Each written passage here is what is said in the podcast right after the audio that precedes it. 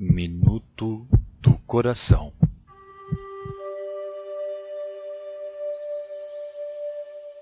Madre Clélia ensina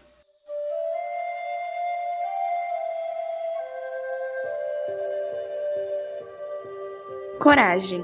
Jesus te ama de modo extraordinário, mas tu deves corresponder à grande graça que ele te concede e te concederá, se fores fiel. Tua vontade não deve separar-se da vontade de Deus. O que ele ama, ama-o tu também. O que ele ordena, cumpre-o exatamente. O que ele proíbe, rejeita-o.